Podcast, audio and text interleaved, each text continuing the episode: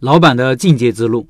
开店越来越多，工作时间越来越少，如何避免死忙累还不赚钱？卤味店的肖老板这篇文章干货很多，花了很多心思写出来的。他一共开了五家店。这篇文章分享了他自己自开店以来的时间安排和分析。看完之后，你会对生意、对成本、对品类的选择、对店铺运营等等，会有更新的、更深的认识。他说，这几天有位社群的老板问我肉制品上色的问题，交流了一段时间。聊到了一些关于他开店的日常，老板跟我说了几句话，原文是这样的：我羡慕你们能腾出时间，我的夫妻店叫我姑娘三个人绑得死死的，关键是我没有自由，解放不了我自己，家人干他们的，剩下的都是我来干。那句话咋说来着？重要的事情没有做。今天呢，社群里还有位老板也发了一段文字，他是这么说的：有没有人开小餐饮店不怎么累的？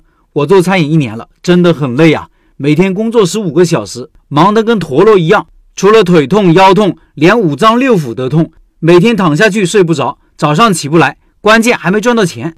大家都是怎么做餐饮的？快教教我吧！这两位老板的经历我也遭遇过。第一家店、第二家店的第一阶段，我都是这么过来的。我把我做餐饮从业几年的日常工作时间做了个梳理，制成了六张图片分享出来，希望能给大家带来一些思考和启发。这六个图片非常的精彩，而且很直观。听一门的老板可以到开店笔记的公众号查找对应文章，看这六个图片。开第一家店做的是湖南小炒快餐和牛腩煲。图片上是我一天的工作流水：早上七点半开始工作，到晚上十二点关门打烊。从来没有做过餐饮的我，一下子很难适应这种高强度的工作。每天的脑子里除了买菜炒菜，还是买菜炒菜，几乎没有任何思考的时间。期间上了一段时间外卖。差点被外卖给弄疯了。高强度的长时间的工作，很少喝水，让我患上了肾结石。两个月后，我把店关了。这不是我想要的生活。第二家店，这次我选择了出餐较为轻松和标准的五谷鱼粉。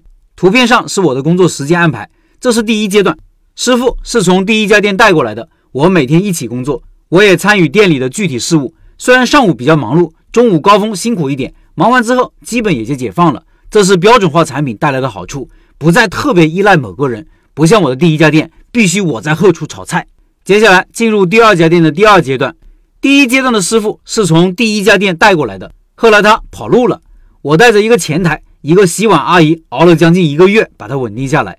痛定思痛，决心从门店具体的工作中脱离出来，哪怕少挣点也行。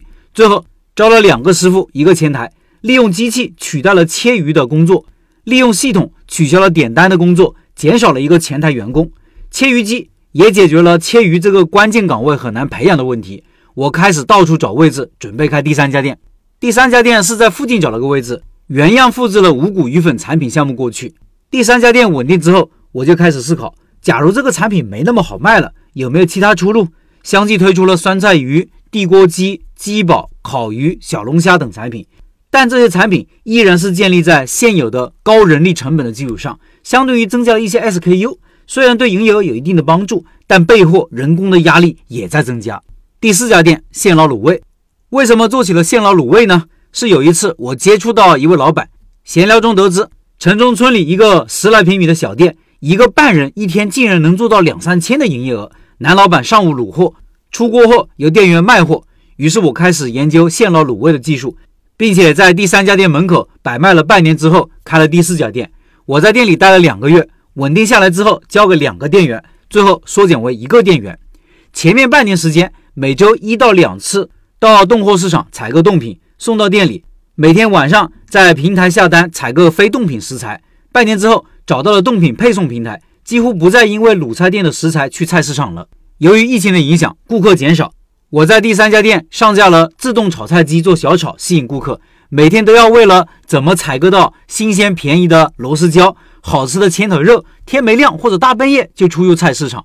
听到这里，大家发现了这个阶段我没有办法用有规律的时间来罗列自己的日常工作，因为两家店是不同的产品，给管理带来很大的难度。疫情前后，我陆续关掉了二店和三店。第五家店呢，是复制了第四家店的现捞卤味。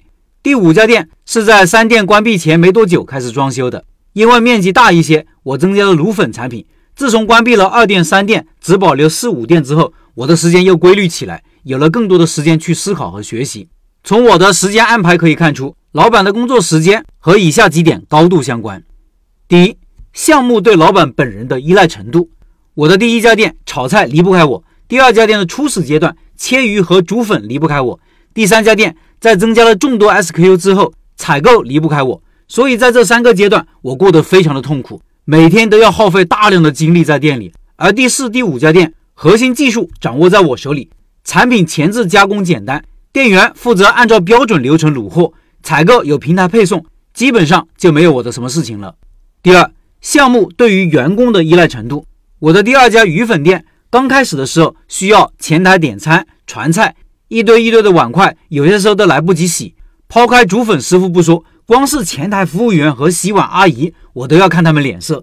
有个服务员还有洗碗阿姨脾气不好，我在后厨干活都要忍着点。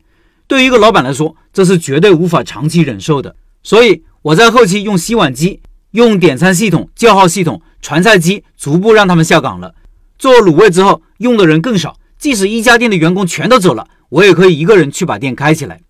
第三，项目选址对于经营时段的影响，不同的项目。经营的时长不一样，即使是相同的项目，选址不一样，经营时间段也不一样。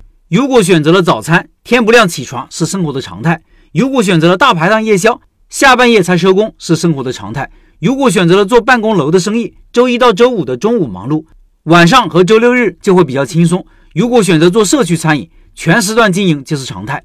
第四，老板对于雇佣店员这个事情的态度，很多老板面临的问题是，一家店请人就没什么钱赚。不请人，自己又太累，权衡利弊，最后还是选择了夫妻店模式。